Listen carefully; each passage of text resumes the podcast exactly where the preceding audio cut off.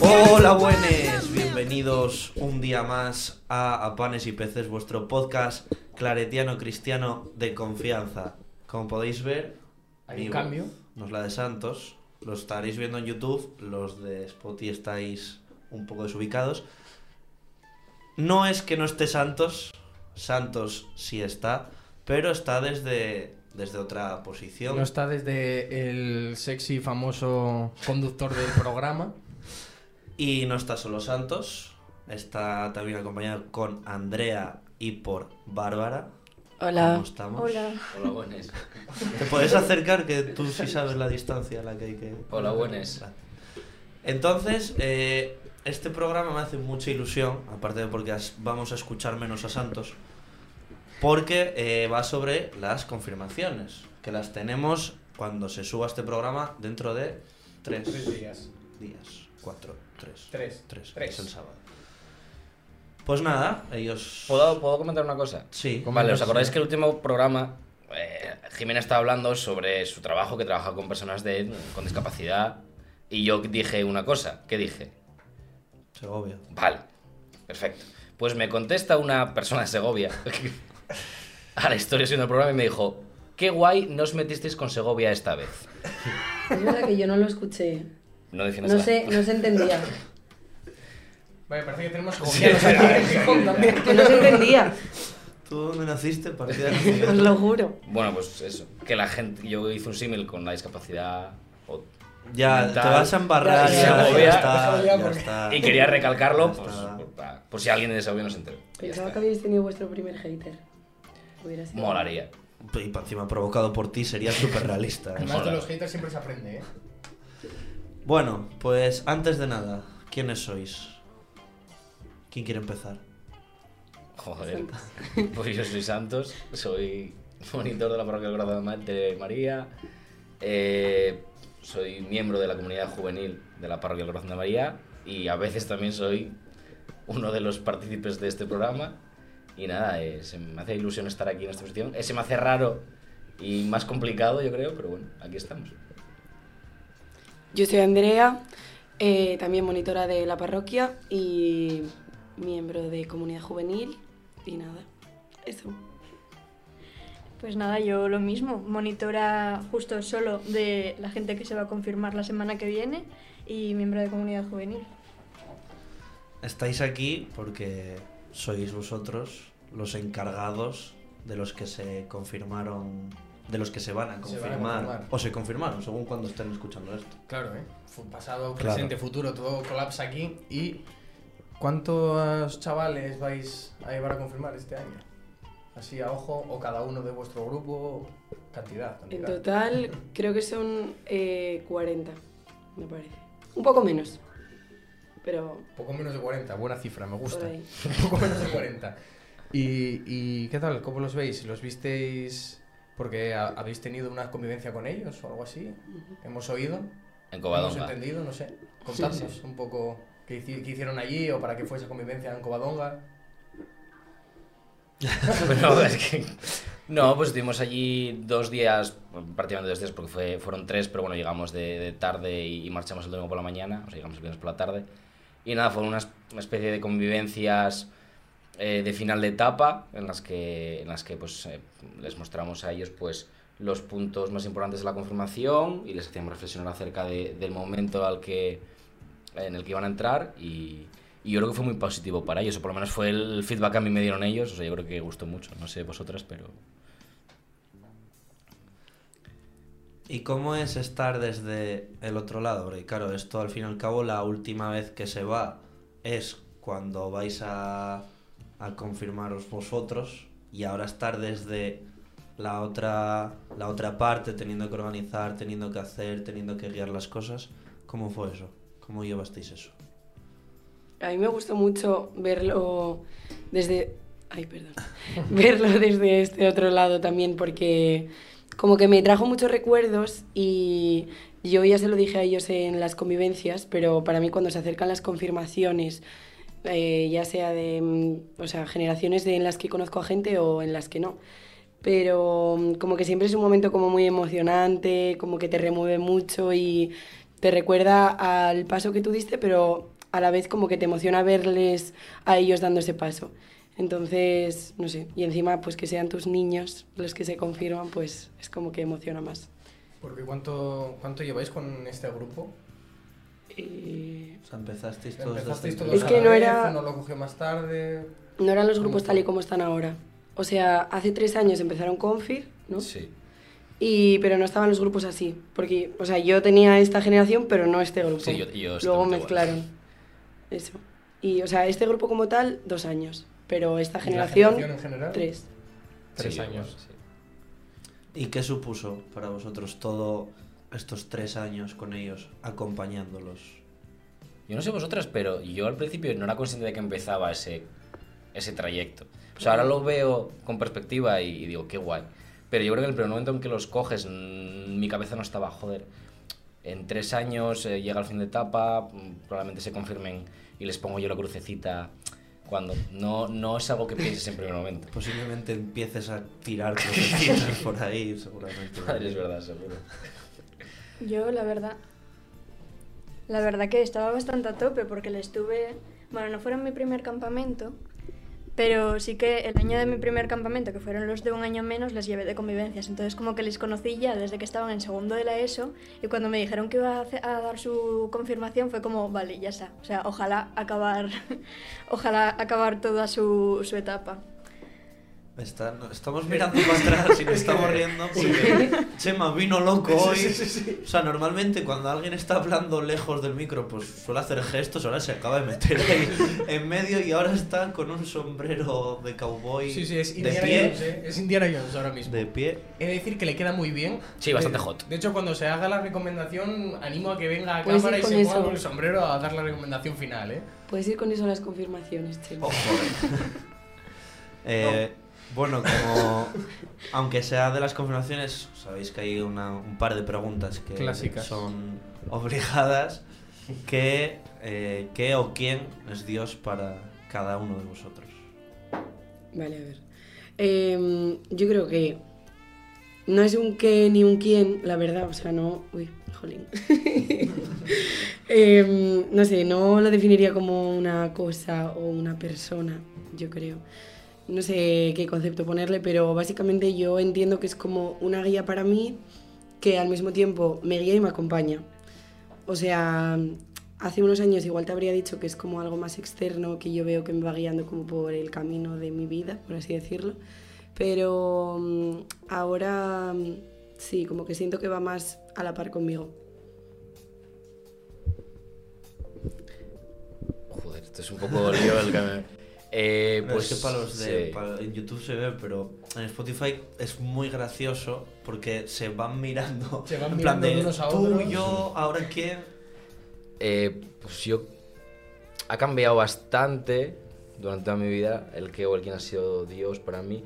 Yo creo que en mi época más adolescente ha sido un quién y lo he visto en gente personificada.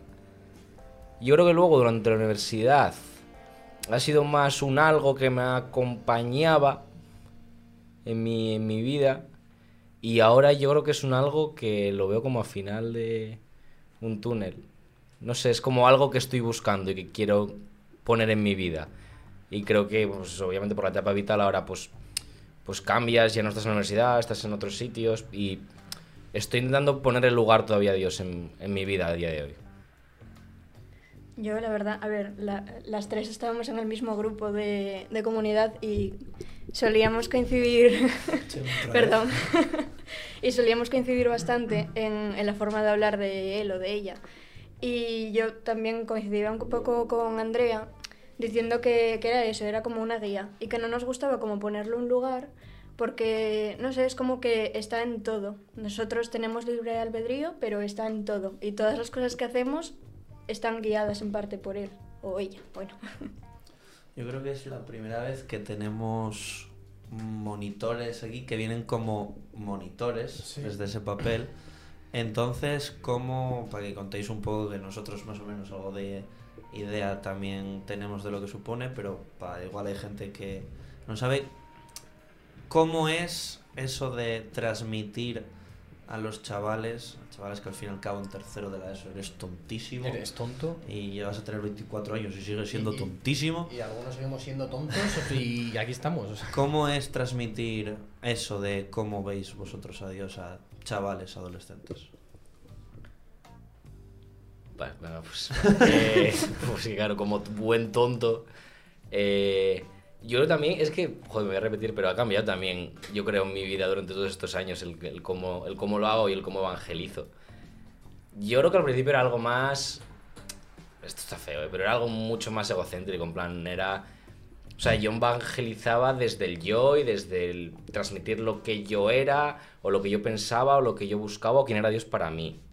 Y creo que en estos últimos años he intentado cambiarlo un poco y dejar de ser un poco el protagonista del grupo o el protagonista del campamento y que sean ellos los que encuentren a Dios. No enseñarles el Dios que yo veo. Y es un trabajo complicado de hacer y me, y me ha costado mucho. Y creo que sigo trabajando en ello. Y creo que eso es una parte muy importante de, de un catequista. El, el hacer que, que sus catecúmenos encuentren a su Dios, no que tú les enseñes al tuyo. Yo también creo que ha cambiado bastante y ahora al ver que están como en un proceso igual más intenso, eh, como esta recta final y demás, como que me he dado cuenta de que todavía me queda muchísimo por aprender como monitora y que realmente tengo ganas de, de continuar con grupos eh, en el futuro como para mm, poner en práctica lo que he aprendido, básicamente. Y sí, o sea, al principio mm, la verdad que no... mm, Creo que no he sabido acercar bien a Dios a los chavales hasta hace muy poco realmente. O sea, creo que igual, pues yo qué sé, con ejemplos o con algunas reflexiones y demás, eh, sí, pero no tanto por mi parte, sino por lo que el material que ya se nos daba hecho. Y no fue hasta la Pascua del año pasado cuando me di cuenta de eso y dije, vale, o sea, tengo que empezar como a ponerme un poco las pilas. Y sí, no sé, ahí a, par- a partir de ahí como que empecé a tomar un poco más esa parte de decir, mm, está muy bien todas las reflexiones y todas las reuniones, pero eh, que ellos sientan a Dios como algo cercano eh, no lo habían sentido hasta hace poco. Entonces, yo creo que tengo mucho que aprender todavía, pero sí, bueno, más o menos. No he dicho el cómo. Literalmente he dicho que al principio no lo hacía y que ahora he aprendido, pero... Pero, no sé, siendo consciente, yo creo. Yo la verdad que un poco igual. Eh, perdón. Se me olvidó qué iba a decir. Yo un poco igual. Eh, yo un poco igual que Andrea, o bueno, que los dos.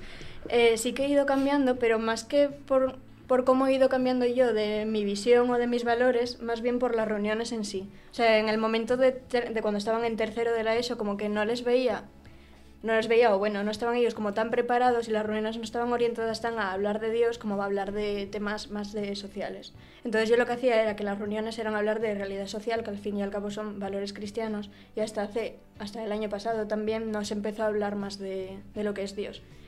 Que tampoco está muy bien, porque les vimos en las convivencias y muy preparados no están, pero bueno, lo hicimos así un poco todos. Pues Siempre- es una generación complicada también, eh, es, que generación COVID que llamamos, que les ha faltado mucho por vivir y por calle. Les falta calle. Les falta misa. Sí. Les falta misa presencial. O sea, No, pero es verdad que llega un punto donde a veces, claro, ya llega un punto del proceso que tienes que hablar de Dios y tienes que hablar del Espíritu Santo y tienes que hablar... Y esas palabras a veces yo creo que cuesta... Suenan como muy... Suenan muy... O sea, Sí. Un poco metidas a calzador, a mí Sí. me parecía a veces. Y, y Entonces- estas, estos conceptos que los veis ahí a ellos que dices, "Buah, mira, les faltó, no sé qué, igual un poco de aquí, un poco de allá. ¿Cómo los recordáis a vosotros? No en vuestra confirmación, ese año antes de confirmaros. ¿Qué os recordáis de vosotros, de, de cómo estabais, cómo erais? ¿Os estaba exactamente igual? ¿Os sonaba Espíritu Santo y decir, o, estabais- o lo- o os veis reflejados en ellos ahora mismo? Yo, bueno. Dale, dale, dale. Vale. Eh, yo no, pero porque también creo que yo igual estaba un poco como en un pedo místico que se dice y estuve así todo bachiller, la verdad. Eh, no sé si fue por el grupo o porque yo mentalmente estaba en ese momento de mi vida, Pero yo la verdad que estaba muy a tope con la confirmación. No sé si mis monitoras de ese momento lo recordarán así. Pero, o sea, quiero decir, yo el otro día hablaba con mis amigas, con las que me confirmé, y pensábamos en, nuestra, nuestro festival de navideño de primero de bachiller, nosotros hacíamos una canción que decíamos, yo quiero confirmar mi fe. Como que, y ahí todavía nos quedaba un año para confirmarnos, pero nosotras ya como que lo teníamos súper metido en la cabeza. Y supongo que también por el ejemplo de ver a las generaciones mm, de más mayores hacer lo mismo, cosa que ellos pues igual no han tenido. Entonces no yo creo que ahí eh, sí que veo la diferencia. Eh, yo la verdad que también lo recuerdo como que estábamos muy a tope.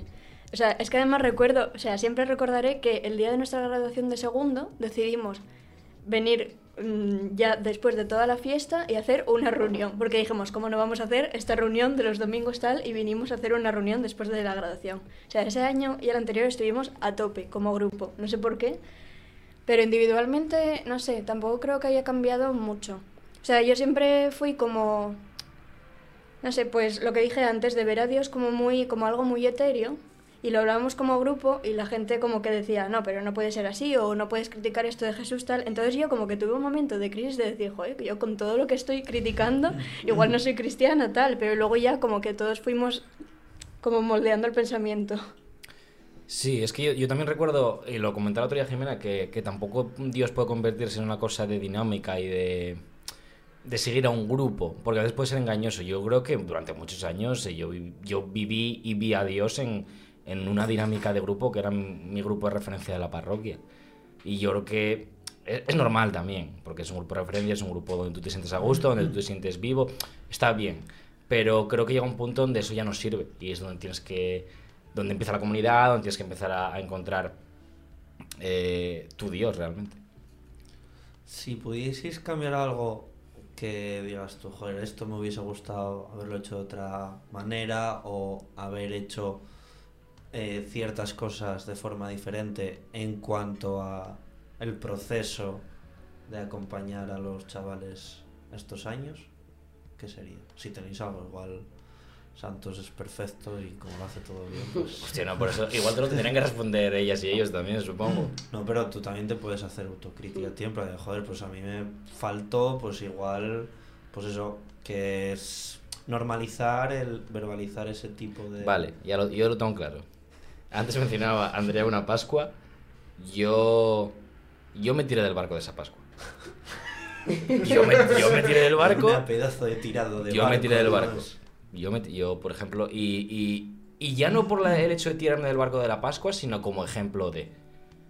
Porque no fue nadie de mi grupo, pero yo había dicho que iba y me tiré del barco por vivir mi Pascua. Y eso no está bien. Mira, yo eso. Entre otras muchas cosas que habré hecho mal, pero esa es como muy referencial para mí. Perdón, Andrea. Perdón público. Eh, yo diría lo mismo que dije antes, que es saber acercarles a Dios a los chavales antes. O ser consciente, no saber, porque considero que todavía no lo sé. Em, pero ser consciente de que era algo que tenía que hacer y también ser consciente de que este momento iba a llegar en algún momento, porque, o sea, yo, mm, como dijimos antes, de, yo no era consciente en tercero de la ESO cuando les cogí que iba a confirmarles. Entonces, creo que hasta estos últimos meses, o bueno, el final del año pasado también y tal, eh, empecé a ser más consciente y como que igual lo llevé de otra manera. Entonces me hubiera gustado tener esa actitud desde antes. Mueve, mueve sin miedo. mueve, Que, no Vale, rompe. Que no rompe, no rompe. ¿Así? Sí, sí, sí, mira. Vale, vale.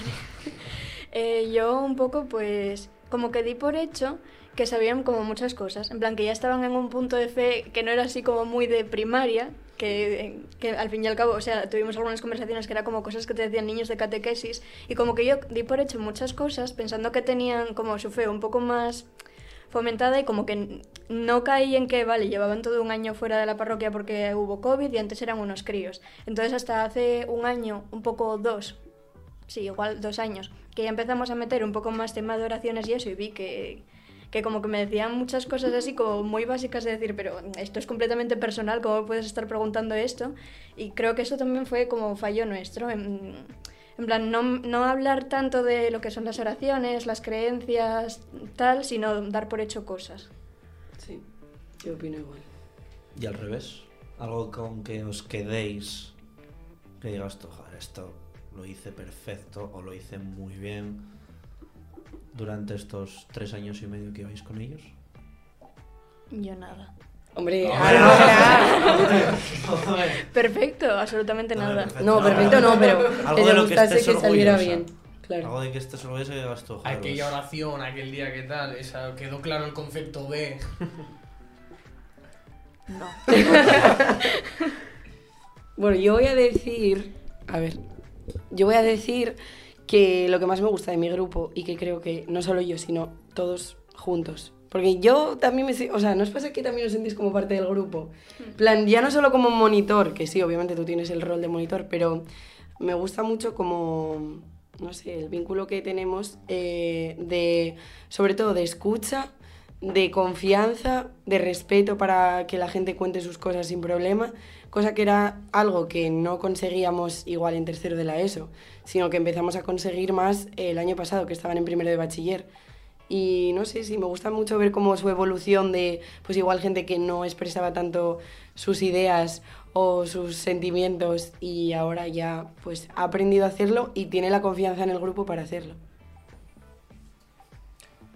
Yo, es que estoy de acuerdo con lo que dice Andrea. Yo también eso, como la dinámica que consigo en el grupo de, de sentirme uno más. En plan, de yo sentarme ahí y que la reunión en realidad yo soy prescindible. En cierto momento yo puedo llegar a ser prescindible ahí. Y creo que eso está muy guay. Yo creo, de hecho, tío, es como me voy. Si es, es en plan, es que sobra aquí completamente. Yo estoy estudiando este material, es que funcionáis solos. Yo diría eso, sí. Y luego es algo que al principio hice muy mal y creo que mejoré, entonces también lo voy a decir. Que es eh, atender a las diferentes sensibilidades. Porque a veces te, llega- te dejas llevar porque, pues obviamente, hay diferentes personali- personalidades dentro de un grupo. Y muchas veces hay ciertas personalidades que te dejan, te facilitan el trabajo, por decirlo de alguna forma. Pero si dejas que eso te facilite el trabajo, dejas de atender otras personalidades. Y creo que el darme cuenta de eso e intentar ser un poco más sensible a, a todo también, también es algo de lo que estoy muy contento. Y así como unas preguntillas para ir cerrando. bueno, eh, ¿Alguna vez fuisteis padrinos de alguien o os ha pedido alguien que fuerais padrino de? O madrina, bueno. Tú eres el de la experiencia. yo, bueno, yo sí lo- he sido padrino. ¿cuántas No, veces? curiosidad, o sea. Bueno, va a ser mi tercera vez este año. ¿Tercera? Y pero voy a decir No una sé cosa, números. es la vez que, de que más... Es que va a sonar a cliché, te lo juro, es que me parece un futbolista. Y esta vez de verdad. de Pero, verdad pero es, la, sí. es la vez que... por- La buena, la es, buena. la, es la vez que más ilusión me hace serlo, yo creo. Los anteriores que, que les den por saco. No, no, pero es, con- pero es diferente. En plan, por ejemplo, joder, el ejemplo de Manu, que se, que se confirmó contigo, es un ejemplo distinto. No es una persona que yo iba a ser un proceso. Simplemente, pues, es, es- yo lo siento más como un hermano carnal, pero más alejado de la parroquia. Es algún vínculo mucho más personal, no es un vínculo tan cristiano como el que voy a poder tener este año. Entonces, por eso. da igual.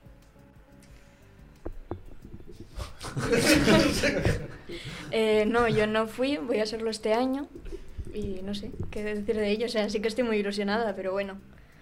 Al final, no sé, en plan como que me da un poquito de miedo el decir... O sea, yo no era su primera opción, por así decirlo, sino que, bueno, le fallaron algunas cosas y dijo, va, pues eres la que me ha llevado en todo este proceso y a mí como que me hace mucha ilusión el pensar, va, o sea, de hecho yo pensé cuando estuvimos hablando de las convivencias, nada, pues luego esto tengo que ser súper importante para su fe en el futuro, a ver qué hago, a ver qué cosas le mando, bueno, pero sin ser una chapa, tal, como que lo pensé mucho. Y luego dije, bueno, a ver, igual ella como que ahora lo ve en plan muy bien porque es mi monitora, pero luego en el futuro, pues como me pasó a mí, como le pasó a otra gente, luego en el futuro ya no es tan tanto referencia de fe. Entonces como que estoy un poco, no sé, agobiada A y emocionada a la vez, sí. Vamos un poco pillados, pero esto era algo que quería, que quería sacar, que es exclusivamente para Andrea, que es que ya lo comentaste en las convivencias esas de de las confirmaciones de Codón, al- a lo cual nosotros, nosotros fuimos a, prensa. a cocinar y yo lo hablé contigo ya varias veces y me gusta mucho el concepto, lo de, y quiero que cuentes así rapidito lo del reino de los cielos. Oye, Y por la gracia de Santos creo que es una cosa que él hubiese preguntado si hubiese estado en este lado. Eh, a ver, mira, justo la misa de hoy va a ir sobre eso, más o menos. A ver. Eh, jolín. Es que no sé cómo decirlo resumidamente. Hombre, no resumidamente, pero... Puedes hacer una especie de resumen y otro día vienes y hacemos un programa específico de Ríos de los Cielos. Vale, básicamente. Es que me, no, es que me siento súper pedante diciéndolo todo el rato. Porque es Pero como. supongo que mucha gente Andrea, que- di lo tuyo. que los- Ya estoy. Pero mucha gente que lo, que lo escucha posiblemente ya, no, no, sí, tampoco. Vale. Por Eh, ejemplo, gente de Segovia, entonces hay que explicarlo bien. Ya lo sabrán en si Segovia. tontos. Eh, vale, básicamente es como que mm, es un concepto que yo suelo explicar porque a mí me ayudó mucho a entender de qué iba todo esto. Eh, lo que viene a ser es el reino de los cielos, que es como una misión que nosotros tenemos como cristianos de construirlo. Como que cuando me lo dijeron yo siempre estaba acostumbrada a escuchar que el reino de los cielos era una cosa como muy externa a nosotros, que obviamente lo es porque aún no lo hemos conseguido construir, pero como que estaba ahí arriba, que no podía eh, acercarse a lo que nosotros entendíamos como nuestra realidad. Y cuando me lo explicaron que era como, a ver, Jesús vino a la tierra para traer el reino de los cielos a, a la tierra, sí, efectivamente. Eh, falló en su misión porque no lo hemos conseguido y por eso nosotros como cristianos tenemos que seguir eh, la misión y la palabra de Jesús, que era pues proclamar la palabra, es efectivamente como construir entre todos ese reino de los cielos que eh, cuando me lo explicaron la primera vez era como es un lugar en el que todo el mundo es cristiano. Igual yo no lo diría tan así, lo definiría tan así, sino como en el que mm, reinan los valores cristianos. Eh, no sé, igual estoy metiendo aquí la gamba, pero... ay, Chema, luego tú recortas esto como veas, ¿eh? que me estoy haciendo un lío. Eh, bueno, y básicamente eso, que es como... mm, Nuestra misión como cristianos es traer el reino de los cielos a nuestro alrededor. Lo he explicado muy mal. En las convivencias me quedó todo guapo. Pero Tenemos dos horas para hablar también. ya, no, y lo llevaba más preparado. No pensaba que me lo ibais a volver a preparar, a preguntar. La otra clásica. La otra clásica es que tenéis un botón en forma de pollo encima de la mesa. No espero que promotón.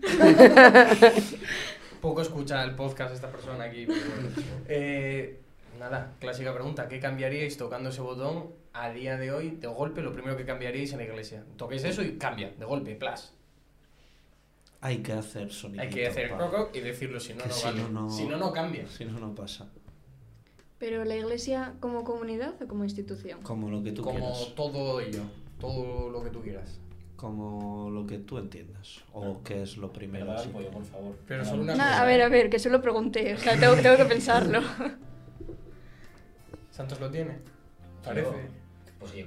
No, no, no toco el pollo, eso no. No, no, yo, yo cambiaría muchas cosas, pero solo puedo una. Una. Una. Joder, siempre ¿qué pasa aquí? A ver, en realidad, todo esto que estoy diciendo estoy haciendo tiempo para pensar, o sea, quiero decirte. Es una sin tiempo para pensar. Y es una cada uno, así que van a ser tres hoy, así que. Vale, venga. Ha sido un cambio pequeñito. No, pues yo eh, en las, o sea, el cambio principal que haría sería el de, o sea, sería el de la estructura de decisión que hay en la iglesia. O sea, lo que decía Andrés de que lo que molaría sería cambiar los procesos de decisión y no decisiones como tal. Porque es la única forma de que los cambios que se puedan hacer en un futuro sean cambios cimentados y, y bueno, que sea un donde las comunidades eh, laicas tengan un poco más de un poco más no tengan voto, un poco más no, tengan algo de voto y de, y de capacidad de decisión.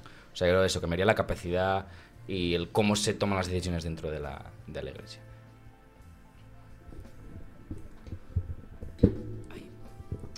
Vale, yo lo que... Todo, ¿Cómo? todo, Ah, perdón. cambia, pero, cambia. pero lo digo y luego se cambia. No, pero tienes No, pero que tienes que tocar y bocas. Ah, vale. Claro, claro. Ay, ahí estamos. Es que no, callar, que no se escucha bien.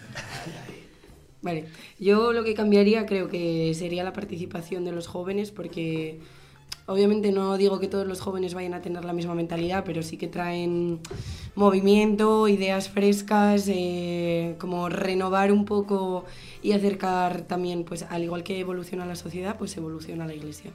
Así que eso, cambiaría más participación por parte de los jóvenes que creo que siempre van a traer cosas buenas.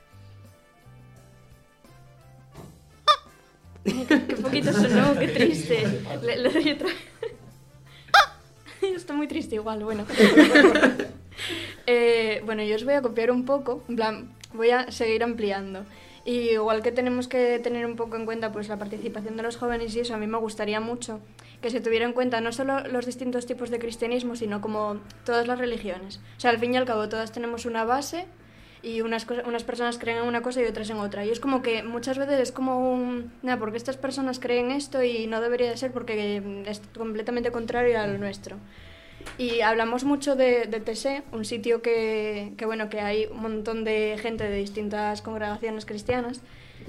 Y me gustaría mucho que fuera algo igual, pero, pero teniendo en cuenta como todas las religiones que quieran incluirse, porque al fin y al cabo, no sé, como que me parece que, que todas nos enriqueceríamos, enriqueceríamos, sí, lo dije bien, Eh, mucho más si nos tuviéramos un poco en cuenta y nos escucháramos un poco. Y nada, quedan dos cocinas nada más. Eh, voy a hacer una cosa. La primera vez que yo no piloto este barco y vamos a llegar las seis personas que estamos aquí tarde a misa por vuestra pero por- culpa. Pero porque hubo no, otra no. persona que llegó tarde aquí Vale, vale. también. Eh, la primera vez que lo vamos a hacer, y esperemos que no se nos vuelva a olvidar, eh, en el anterior programa Jimena dejó una pregunta para este programa, que es, ¿qué cambiaríais, pero de esta parroquia? Buah, era la que yo tenía pensada para hacer. Pues ya estáis pensando otra porque también Vale. tenéis que dejar una conjunta para Vale. Para el siguiente el invitado. siguiente invitado. Que Santos no vale que ayude porque sabe quién es. Claro. Mm, Claro. Pero yo puedo responder. Sí, esto sí. Eh, yo cambiaría la, la acústica de la iglesia porque desde el coro no se entiende nada, tío. No se entiende Ya nada. está, cortito y al pie. Ya está, es Ya eso. está, eso. Así. Obras. Eh, yo cambiaría la comunicación que tenemos. O sea, igual que hablábamos de las estructuras y de las tomas de decisión, pues la comunicación que tenemos todos en general. O sea, no, no solo entre los diferentes, bueno, grados suena feo, pero bueno, entre los diferentes puestos que tiene la parroquia, sino entre todos. O sea, entre los monitores, entre la gente en comunidad, todo. Porque al final hablamos muchas veces de lo mismo y no nos estamos teniendo en cuenta y no estamos escuchando al resto hablando exactamente de lo mismo. No sé si lo he explicado bien. Pero, ¿puedo hacer una pregunta de lo de Bárbara? Sí. Sí. Bueno, no, que vamos justos de tiempo, luego te lo Pues no, pregunto. eso como- Em, yo creo que cambiaría. mm, no sé.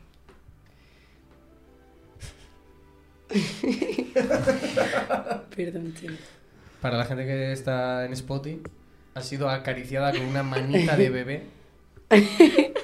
No, no es de bebé, es una mano adulta, pero chiquitina.